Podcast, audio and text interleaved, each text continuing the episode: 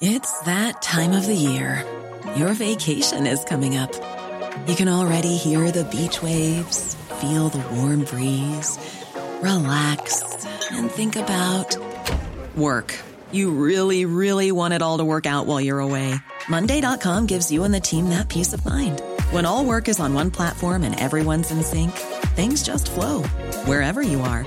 Tap the banner to go to Monday.com.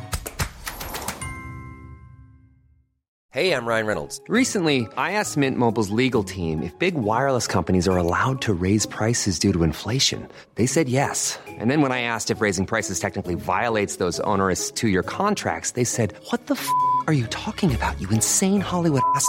So to recap, we're cutting the price of Mint Unlimited from $30 a month to just $15 a month. Give it a try at mintmobile.com slash switch. $45 upfront for three months plus taxes and fees. Promoting for new customers for limited time. Unlimited more than 40 gigabytes per month. Slows. Full terms at mintmobile.com.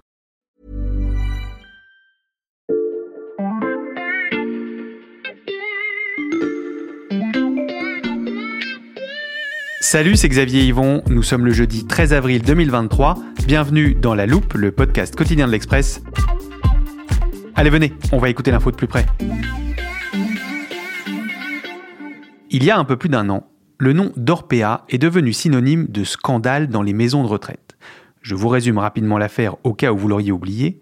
Dans une grande enquête, l'entreprise leader européen des EHPAD est accusée de favoriser la rentabilité au détriment des résidents. Repas rationnés, hygiène négligée, manque de prise en charge médicale, mais aussi insuffisance de personnel, injonction à remplir les chambres, les dysfonctionnements sont nombreux.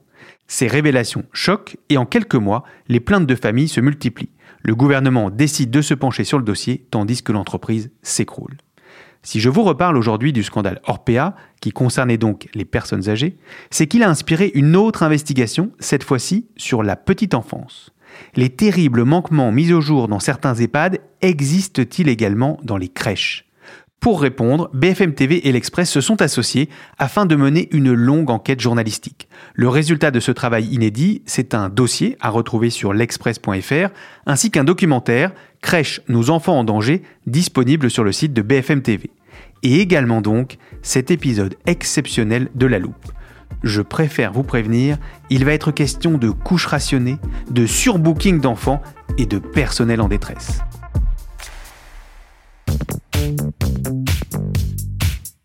Pour cette enquête, il a fallu recueillir des dizaines de témoignages, scruter des rapports et éplucher des textes de loi. À l'Express, ce travail, c'est Céline Delbecq, journaliste au service société qui l'a fait. Salut Céline. Salut Xavier. Tu as collaboré avec une partie de la rédaction de BFM TV et plus particulièrement avec Mickaël Gagné, grand reporter pour l'émission de documentaire Ligne Rouge. Salut Mickaël et bienvenue dans la loupe. Salut, je suis ravi d'être avec vous. Je précise qu'on entendra dans ce podcast des extraits de ton documentaire. Toutes les deux, vous allez nous détailler ce que vous avez pu découvrir pendant votre enquête, mais d'abord, est-ce que ça a été compliqué d'accéder à ce milieu? Alors oui, c'est compliqué en effet parce que d'un côté, on a des professionnels de la petite enfance qui ont très très envie de parler, Mhm. mais également il y a une omerta qui est très très forte et moi je ne pensais pas que ça serait aussi compliqué de faire parler les personnes, notamment en visage découvert. Mhm. Elles ont souvent envie de parler euh, d'une façon anonyme parce que un, elles ont peur de perdre leur travail et puis aussi elles craignent un peu d'être poursuivies euh, judiciairement euh, par les groupes privés. Elles ont peur de dénoncer et puis de l'autre côté, il y a les parents. Les parents ils ont envie de dire que ça se passe mal parce que beaucoup ont des choses à raconter. Mm. Mais c'est pareil, plus ils en disent, plus ils risquent de ne pas avoir de place pour leurs enfants. Donc en fait, tout le monde sait, mais tout le monde se tait. C'est un peu ce qui résume cette enquête. Et on peut d'ailleurs aussi préciser que ce dont on va parler, ça concerne évidemment euh, les crèches privées, mais aussi les crèches municipales, donc publiques, associatives, les micro-crèches. En fait, les témoignages des professionnels et d'ailleurs des parents se ressemblent un peu partout. C'est partout en France. Mhm. C'est diffus. Vous avez donc interrogé de nombreux professionnels de la petite enfance, des parents, des psychologues. Et pour ton documentaire, Michael, vous avez même réalisé une infiltration. Vous avez fait embaucher une jeune journaliste de ton équipe dans deux crèches différentes. Oui, oui, pour nous, c'était très important de comprendre ce qui se passait à l'intérieur des murs euh, des crèches. Donc, euh, on a envoyé une jeune journaliste qui a envoyé son vrai CV Mm. et non pas un faux CV comme euh, nous l'ont reproché euh, les grands groupes privés dans lesquels on s'est infiltré. Mm. Elle a simplement mentionné la réalité qu'elle avait une licence en sciences humaines passée à La Réunion et quelques expériences de babysitting, comme on, on a tous, avec de grands enfants. On a envoyé une trentaine de candidatures, mais assez rapidement, au bout de 15 jours, on a eu une réponse et une proposition en CDD du groupe privé euh, Babylou hein, en Ile-de-France. Elle a été embauchée, elle est restée à peu près huit jours. Et en fait, ce qui était euh, incroyable, hein, c'est que sans expérience, sans diplôme, elle a tout de suite signé un CDD et tout de suite, elle a été livrée à elle-même avec de nombreux enfants, alors qu'elle n'avait jamais changé une couche. Alors évidemment, selon la loi, on peut aujourd'hui embaucher des gens sans diplôme, mais il y a des garde-fous et ces garde-fous, c'est qu'il faut être accompagné, être avec une professionnelle, avoir 120 heures de formation. Évidemment, elle n'en a jamais entendu parler. Elle est donc restée huit jours dans cette crèche. Qu'est-ce qui s'est passé ensuite? Après ces huit jours d'expérience, là, elle a eu plein de propositions. Et elle a été embauchée en CDI dans une deuxième crèche, une crèche de la Maison Bleue, où là, elle s'est retrouvée d'ailleurs euh, face à un moment très enfant, toute seule, hein, sans aide. Mais on a le droit d'être toute seule avec, euh, avec 13, 4 13 enfants? Non, pas toute seule. Que du coup, tu peux pas vérifier ceux qui dorment Si de temps en temps. qui se réveille dans le lit, ici, tu laisses dans le lit. Parce qu'après, tu ne veux pas contrôler tout le monde. Parce que je- Ah oui. Normalement, la loi dit qu'il faut une professionnelle pour huit enfants marcheurs ou alors euh, une professionnelle pour cinq enfants qui ne marchent pas. C'est ça, en fait, euh, ce qu'on a constaté, c'est que d'abord, c'est du gardiennage. hein. C'est-à-dire qu'en fait, à l'intérieur des crèches, il y a très peu de choses qui sont proposées. Il y a un site internet qui vous vante euh, des projets pédagogiques, qui vous vante de faire de l'anglais, qui vous vante de faire du sport. En fait, il se passe pas grand-chose. On a constaté aussi que les enfants étaient mis à table à 10h45, même s'ils avaient pas faim. Certains, on ne leur proposait pas d'eau. On a oublié de leur donner de l'eau ce midi. Ah oui, personne n'a pensé. Non. Tout le monde a oublié. Donc ça, ça fait très très peur pour les besoins alimentaires euh, des enfants. Et puis effectivement, ça veut dire qu'une jeune fille qui n'a jamais changé une couche peut se retrouver avec neuf enfants. Quand elle était là à un moment, à avaler de la pâte à modeler, elle aurait pu s'étouffer. Et euh, même si les crèches disent officiellement on a euh, tout ce qu'il faut, on a le nombre diplômé qu'il faut, en réalité, sur le terrain, dans la journée, elle se retrouve très souvent totalement débordée. Ouais, ce problème d'effectif, c'est quelque chose qui est ressorti dans tous les témoignages que j'ai eus. Euh, par exemple, j'ai une professionnelle qui me raconte qu'elle a dû refuser parfois de prendre des enfants dans ses bras par manque de temps, ce qui est très difficile à vivre en ces professionnels, parce qu'il faut bien se rendre compte que c'est pas forcément de leur faute, qu'elles elles aiment leur métier, mais qu'elles se retrouvent à devoir refuser de prendre dans leurs bras un bébé qui pleure, c'est quand même euh, assez fort. Cette même professionnelle me dit euh, quand même qu'elle s'efforçait de parler aux enfants quand elles changeaient leur couche pour qu'ils aient l'impression qu'on leur a parlé au moins une fois dans la journée. Mm. Et j'ai un, un témoin, une témoin qui me dit quelque chose quand même de très fort. Il est souvent impossible d'y rendre les enfants heureux. Encore une fois, on parle de certaines structures, mais c'est quand même assez fort comme témoignage. Et Xavier, d'ailleurs, je t'ai apporté un rapport. Alors, je lis rapport réalisé par la Caisse nationale d'allocation familiale. Si tu veux, je peux te faire un petit résumé, puisque je, Je l'ai bien, lu, oui. euh, de long en large. En fait, sur euh, environ hein, 16 000 crèches euh, collectives qui ont été interrogées donc euh, par la Caisse nationale d'allocation familiale, près de la moitié faisaient état de postes vacants. Donc, on a près de 9 000 postes, en fait, en équivalent temps plein qui ne trouvaient pas preneur euh, au 1er avril 2022, Mhm. sans compter environ 1500 postes de direction inoccupés. Donc, la conséquence de ça, c'est que, en fait, il y a plus de 9500 places en crèche qui sont fermées par manque de personnel, soit plus de 2% du total des places euh, recensées en tout dans cette étude, alors même que la crèche est le mode de garde le plus plébiscité par les Français et que tous les Français, évidemment, ne trouvent pas de place en crèche pour leurs enfants. Dans les témoignages qu'on retrouve dans un de tes articles, Céline, tu as également une puéricultrice qui utilise le terme d'usine à bébé. Effectivement, elle me dit, euh, voilà, je changeais des couches à la chaîne. En fait, on parle vraiment de personnel à bout, qui se retrouvent parfois parce qu'elles sont justement trop fatiguées, euh, trop usées, à devenir euh, agressives, parfois insultantes, qui sont dans une détresse émotionnelle que les enfants ressentent. Mhm. J'ai une professionnelle qui m'a raconté que sa collègue était tellement à bout qu'en fait elle pleurait en pleine salle dans la crèche Mhm. et qu'un enfant est venu donc voir euh, cette professionnelle qui elle ne pleurait pas et a dit non non mais je vais pas aller voir euh, ta collègue parce que je sens qu'elle est triste, je sens que là elle peut pas s'occuper de moi. Et même dans les crèches où on a été accepté avec une caméra, parce qu'on a passé euh, deux jours dans une crèche associative Mm. où on a filmé euh, la visage découvert avec euh, une caméra, on s'est rendu compte que les professionnels étaient assez euh, désespérés, fatigués, et elles nous disaient on sait plus où sont nos priorités. Par exemple, il y en a une qui disait je sais pas si je dois surveiller les enfants qui font la sieste, faire des activités, donner le biberon. En fait, il faut, tout gérer et en même temps, euh, moi j'ai l'impression de ne pas faire mon travail correctement. J'ai l'impression euh, juste d'assurer la sécurité des enfants et seulement ça. D'ailleurs, on nous disait dans cette crèche qu'il y avait euh, beaucoup de burn-out et pourtant, c'est une crèche qui était très appréciée des parents et des enfants. Mais même en respectant les règles d'encadrement, on sent qu'elles sont tabous et qu'en fait, elles-mêmes ont l'impression de ne pas faire leur travail. Et tout ça, est-ce que ça peut avoir des conséquences sur les enfants? Alors oui, beaucoup plus qu'on peut l'imaginer. Mm. On a interviewé un psychologue, Frédéric Groux, là, qui intervient depuis 10 ans en crèche, et nous disait, alors lui, il appelle ça les violences chroniques. Mhm. C'est des violences devenues banales, un peu institutionnelles euh, dans les crèches. C'est-à-dire qu'effectivement, le fait de pas respecter le rythme de l'enfant, comme je vous disais tout à l'heure, de, de les faire déjeuner à 10h45 ou de ne pas leur donner d'eau, de ne pas les prendre dans les bras, de ne pas jouer avec eux, notamment quand il y a des enfants, euh, comme j'ai pu filmer, porteurs d'un handicap qui a besoin d'une Mm. attention plus particulière. Donc ça, il appelle ça vraiment les violences chroniques parce qu'en fait, les enfants se sentent un peu abandonnés. Et il disait, ça peut développer alors des enfants qui mangent pas, qui dorment mal, qui sont angoissés, qui peuvent même entrer dans des formes de dépression. Dans une des crèches dans laquelle on s'est infiltré aussi, on a entendu, on nous a relaté qu'une auxiliaire euh, parlait très mal aux enfants, était pratiquement insultante euh, avec eux, les traitait de, de gros, de, euh, lui disait t'as la sale tête de ton père, t'es moche comme Hmm. ta mère, t'es une grosse patate, t'es une pédale. Comme le souligne le psychologue, le ton a un impact sur l'enfant qui comprend qu'on lui dit quelque chose de désagréable. C'est des enfants qui ont besoin en fait d'affection, de tendresse, qu'on les écoute. Et euh, ça peut avoir aussi des incidences en dehors de la crèche avec des enfants qui peuvent se refermer un petit peu sur eux ou au contraire euh, avoir envie de faire du bruit, de crier, d'attirer l'attention. Donc ça a des réelles conséquences dans la crèche et à l'extérieur de la crèche. Vous avez également échangé avec des parents. Qu'est-ce qu'ils vous racontent? Certains ont vécu des expériences vraiment traumatisantes. Ils ont dû changer leur enfant de crèche. Ils ont retrouvé, par exemple, leurs enfants avec des bleus ou des enfants qui avaient faim, qui n'avaient pas assez à manger ou qui étaient en sueur parce qu'il n'y avait pas de, de climatisation dans la crèche alors qu'il faisait très chaud. Des enfants qui étaient stressés, qui dormaient plus, des enfants tristes.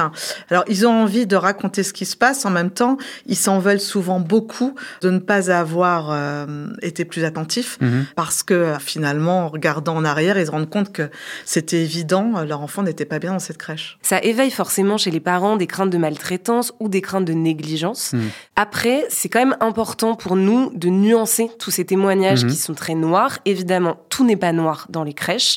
On a eu aussi beaucoup de témoignages sur des équipes soudées, des directeurs bienveillants, des structures épanouissantes, des enfants qui étaient plutôt heureux en crèche et c'est vraiment important de le préciser. Mhm. C'est ce que je disais tout à l'heure, c'est des métiers pour la plupart de vocation, c'est des personnes qui sont passionnées par leur métier et d'ailleurs beaucoup disent que la situation n'est selon eux pas irréversible. Moi j'ai eu beaucoup de personnes qui m'ont dit euh, je sais que si on forme plus les professionnels, on peut y arriver. Donc ça c'est vraiment important de le dire. En fait, la seule question c'est qu'il faut changer le système et mettre les moyens. C'est important de le souligner en effet. Les histoires que vous nous racontez sont très fortes. Il est donc temps de s'intéresser aux raisons de ces impressionnants dysfonctionnements.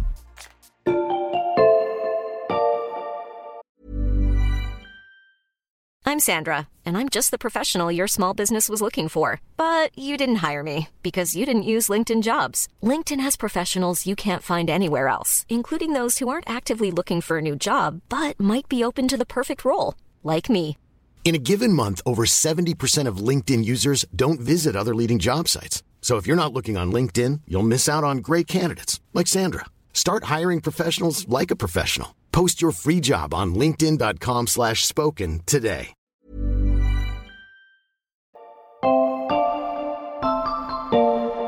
Alors, Michael, tu ne le sais peut-être pas, mais dans la loupe, on aime bien utiliser différents outils pour rendre nos explications claires pour nos auditeurs. Alors, par exemple, on a une armoire dans laquelle on range des définitions, un téléporteur pour nous emmener n'importe où dans le monde et même parfois dans des endroits imaginaires. Oui, je dois avouer que je ne connaissais pas. Et puis, toujours dans un souci de pédagogie, ça nous arrive aussi de faire des jeux de rôle. Donc, ce que je vous propose, euh, pour qu'on comprenne bien comment on en arrive aux anecdotes que vous venez de raconter, c'est que je me glisse dans la peau d'un directeur de crèche et qu'on identifie les problèmes que je peux rencontrer dans ma gestion quotidienne. Avec plaisir. Mais ce qu'on peut dire, c'est qu'en tant que directeur de crèche, tu vas faire face vraiment à quatre grandes difficultés principales. D'accord, et quelle est la première? Bon, alors la première, Xavier, c'est qu'en fait, tu vas avoir toujours plus de place pour les enfants, mais de moins en moins de personnel. En fait, Mhm. il y a un effet ciseau. Le mode de garde en crèche, en fait, a explosé. Il y a une hausse du nombre de places en France qui est quand même assez impressionnant. En 2009, il y avait environ 357 000 places en crèche. En 2021, on parle de 493 000. Mhm. Sauf que dans le même temps, en fait, il n'y a pas de hausse du nombre de professionnels. Et c'est là qu'en tant que directeur, on voit un deuxième problème se profiler. J'imagine que c'est le recrutement. Exactement. Parce qu'en fait, en tant que directeur, pour gérer tous ces enfants, tu vas faire face vraiment à de nombreuses difficultés, notamment les arrêts maladie, les burn-out, les départs en retraite, les dépressions. Tu dois donc faire souvent des recrutements à la va-vite, en Mm. quelques jours.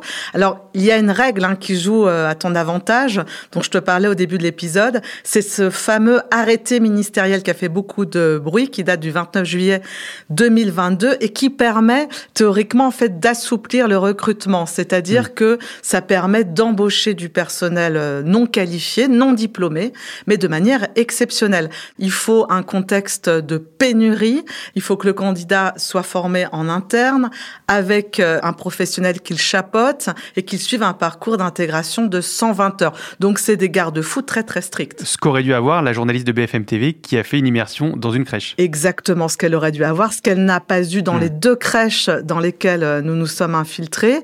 Donc on assiste à des gens qui n'ont aucune expérience, aucun diplôme. Leur présence sert juste à combler les trous et c'est Hmm. quand même extrêmement dangereux pour les enfants de se dire qu'ils ont affaire à des professionnels sans aucune expérience. Ce problème de formation, on l'a beaucoup entendu. On a notamment des directeurs ou des psychologues en crèche qui nous disent que la formation aujourd'hui n'est pas forcément à la hauteur, notamment sur la psychologie de l'enfant ou la pédagogie. Pour euh, ceux et celles qui ont une bonne base, les enseignements qu'ils ont eus ne sont pas forcément applicables non plus sur le terrain. Mhm. Et faute de temps et de personnel, en fait, les formations continues, qui sont pourtant très importantes quand on parle de la petite enfance, restent elles aussi trop irrégulières. Donc euh, tout ça amène à un vrai problème de formation dans les crèches. Donc, le recrutement et la formation, un nombre de places trop important par rapport au nombre de professionnels disponibles. Quelle est la difficulté suivante que je risque de rencontrer en tant que gestionnaire de crèche Tu vas avoir du mal, Xavier, malheureusement, à attirer du personnel. Mhm. Parce qu'en fait, il y a un gros, gros problème d'attractivité du métier, notamment hein, un problème de salaire. hein. Mhm. C'est un SMIC pour les auxiliaires de puériculture et les CAP de petite enfance. On parle d'environ 1400 euros mensuels pour les éducateurs de jeunes enfants, les fameuses EJE, à Mhm. peine plus euh, pour les infirmières puéricultrices. Et puis, au-delà du salaire, il y a quand même un vrai manque de reconnaissance. En fait, aujourd'hui, on pense encore que garder des enfants, c'est facile, Mhm. tout le monde peut le faire. C'est pas vrai, c'est un vrai euh, métier. On demande toujours plus aux professionnels dans des conditions euh, toujours plus difficiles en se disant que, bon, euh, finalement, elles vont faire le job, quoi. Si j'ai bien compté, vous avez listé trois problématiques et donc trois explications à ces tensions. Il nous en reste une. Ouais, et pas des moindres. Imaginons que tu as décidé d'être directeur dans un groupe privé de Mhm. crèche. Et bien, depuis l'arrivée de ces grands groupes privés au début des années 2000, il y a beaucoup de professionnels qui déplorent en fait une marchandisation de leur euh, métier, Mhm. une course à la rentabilité des places en crèche au détriment en fait de leur bien-être au travail, voire du bien-être des enfants.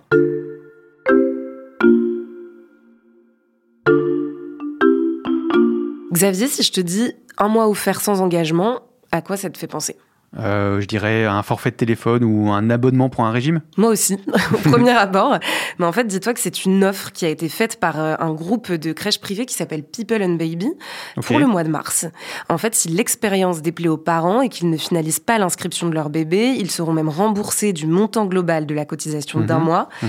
Voilà, ça te donne une petite idée des méthodes très commerciales, alors qu'en fait, on parle quand même de la garde d'enfants. Oui, c'est assez surprenant. Et ces structures privées, elles représentent une part importante des crèches françaises? Oui, alors de plus en plus, parce qu'en fait, il manque des places en crèche hein. en France. Il manquerait euh, 200 000 places. Donc, le privé, naturellement, a proposé ces services qui euh, étaient plutôt les bienvenus. Et le secteur privé gérait environ 30% des crèches, grands groupes privés et micro-crèches, parce qu'il faut savoir que depuis quelques années, il y a des micro-crèches qui sont arrivées sur le marché, qui se développent. C'est des toutes petites structures. On peut accueillir euh, maintenant euh, 12 enfants.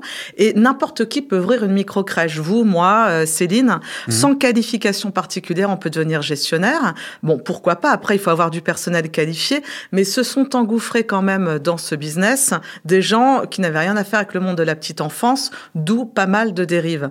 Et euh, la Direction générale des fraudes, là, dans une enquête euh, récente de 2021, a découvert que deux établissements sur trois représentaient des anomalies, notamment des allégations trompeuses entre ce qu'on dit sur le site internet et ce qui est réellement fait dans les crèches, Mmh. les contrats passés avec les parents.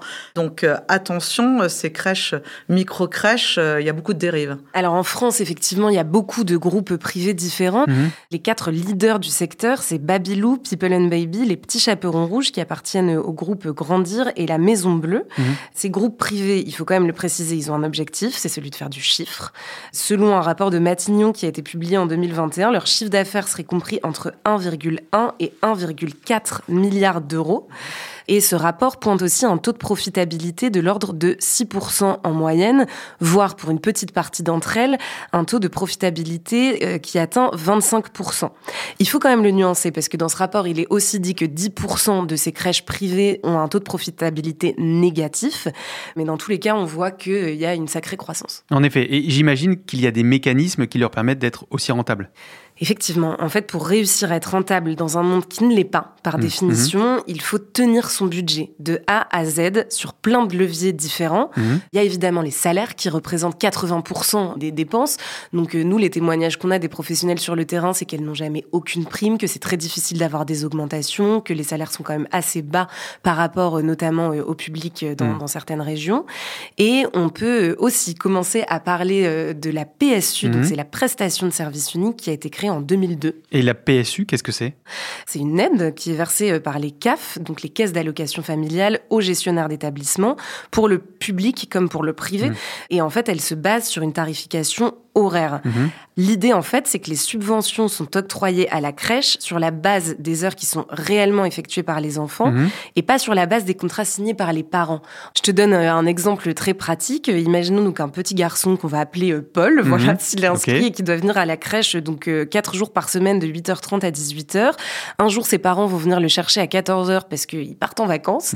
En fait, ça va faire de l'argent en moins pour la crèche parce que la crèche ne va pas bénéficier des subventions de la CAF qui sont vraiment euh, tarifées sur les horaires euh, effectués effectivement par ce petit Paul.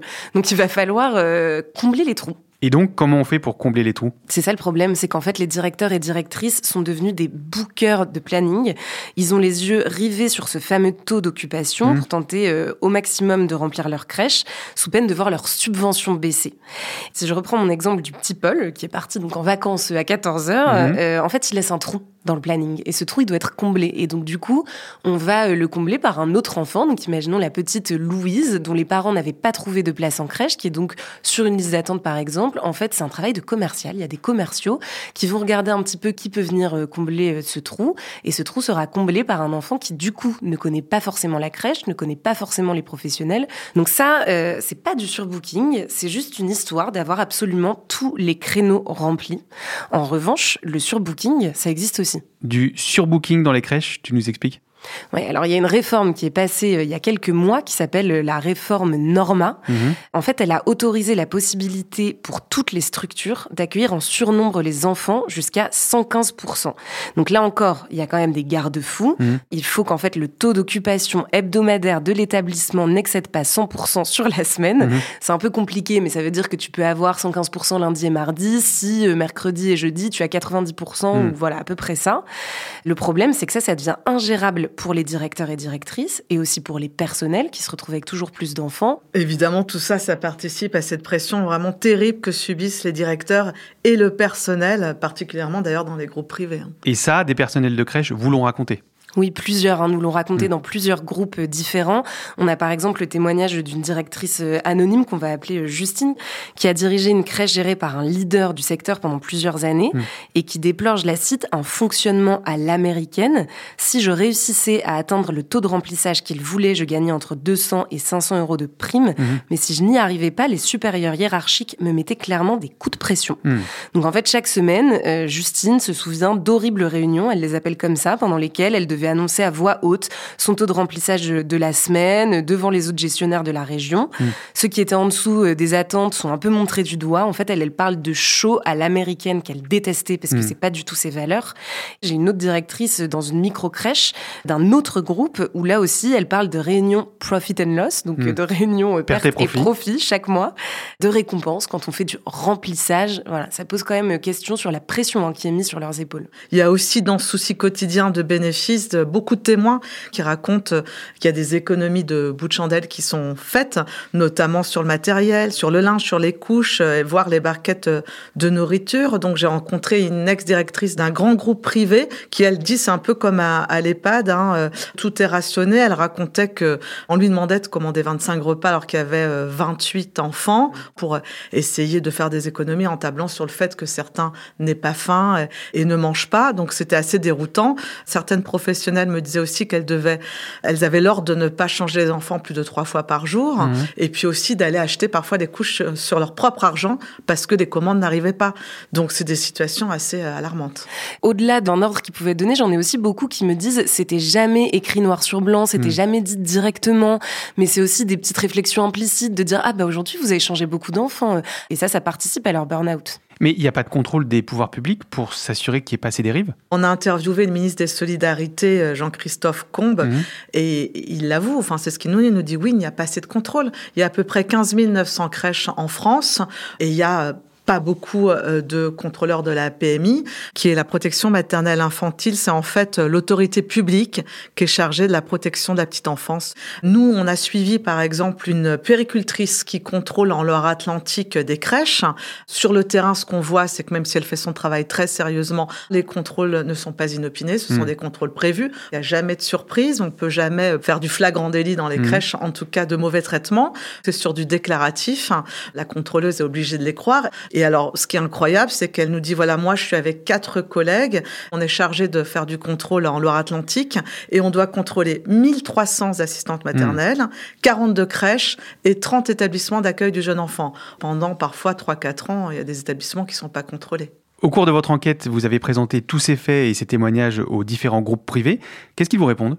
Alors, au bout de deux mois d'enquête, j'ai voulu demander une interview simplement hmm. pour qu'ils me présentent leur groupe et pour me dire comment ils travaillent. Personne n'a accepté, soit on me répondait pas, soit on n'acceptait pas, c'était pas le moment, il y avait trop de polémiques, etc.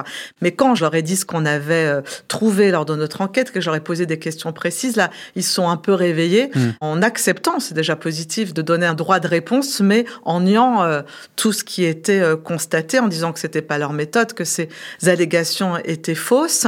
Et après, ils sont bien obligés de se rendre compte, notamment, qu'ils ont accepté dans leur mur quelqu'un qui n'était pas diplômé, notre collègue. Hmm. Ils disent que c'est une faute individuelle et ils reportent un peu la responsabilité sur les directeurs des structures. Alors je pense que ce ne sont pas des personnes malveillantes, loin de là. Je pense que dans leur structure, ça se passe en général bien, mais effectivement, il y a un énorme défaut de surveillance en fait. Hmm. Bon après Xavier, je te connais, tu auras peut-être envie euh, de finir cet épisode sur une note un peu positive. C'est vrai qu'une conclusion un peu optimiste serait la bienvenue. Je te comprends pour nous aussi. Il y a le comité euh, de filière petite enfance qui a été créé spécifiquement pour trouver des solutions sur le manque d'attractivité de ce métier. Mhm. La présidente, c'est Elisabeth Laitier. Elle nous a expliqué qu'il y a plusieurs choses qui étaient en discussion, notamment sur les salaires. Le but de ce comité de filière petite enfance, c'est la création d'un service public de la petite enfance. C'est mhm. comme ça que ça a été euh, amené. Et surtout, il y a un rapport de l'IGAS. Donc l'IGAS, c'est l'inspection générale des affaires mmh. sociales, remis au ministre en charge de la petite enfance, donc euh, le ministre des Solidarités, Jean-Christophe Combe, qu'on mmh. a interviewé pour l'enquête. Le taux d'encadrement ne permet pas de garantir un accueil de qualité. C'est l'une des conclusions du rapport de l'inspection générale des affaires sociales qui pointe des cas de maltraitance dans des crèches. Les Et des mesures concrètes sur le sujet devraient être annoncées selon son cabinet d'ici la fin du printemps. C'est pas une situation qui est ignorée euh, ni à la fois des responsables politiques euh, ni de protection euh, maternelle infantile. Moi, je pense que l'onde de choc aussi du drame de Lyon, où une petite fille a été est décédée dans une crèche suite aux maltraitances en fait d'une auxiliaire de périculture, mmh. ça a vraiment permis de libérer la parole, de sortir d'une certaine omerta et même pour les politiques de se dire on ne peut pas continuer comme ça. Votre enquête était passionnante. Merci à toutes les deux pour cet épisode collaboratif et très riche. Merci beaucoup. Merci, à bientôt. Le documentaire de Michael Gagné est à visionner en replay sur le site de BFM TV et l'enquête de Céline Delbecq, journaliste au service société, est à lire sur l'express.fr. Chers auditeurs, n'hésitez pas à aller découvrir l'abonnement numérique à 1 euro le premier mois. Et pour ne rater aucun des épisodes exceptionnels de La Loupe, pensez à nous suivre sur votre plateforme d'écoute préférée, par exemple Deezer, Apple Podcast ou Podcast Addict. Cet épisode a été écrit par Charlotte Barris, monté par Ambre Rosala et réalisé par Jules Cro. Retrouvez-nous demain pour passer un nouveau sujet à la loupe.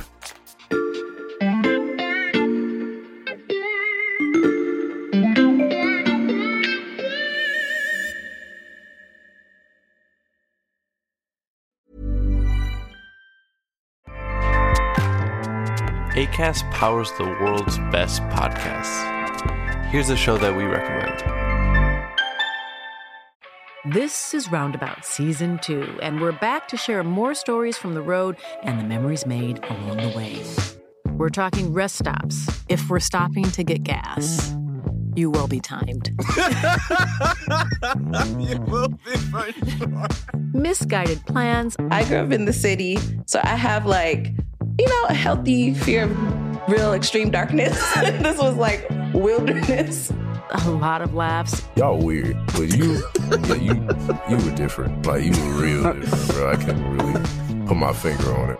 And so much more. Just goes to show that unexpected yeah. things sometimes are the best when it comes to a road trip. Roundabout Season 2, presented by Nissan, is live now with new episodes rolling out every Thursday. Listen and subscribe wherever you get your podcasts.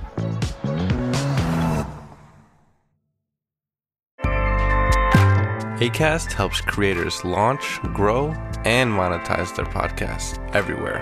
ACAST.com.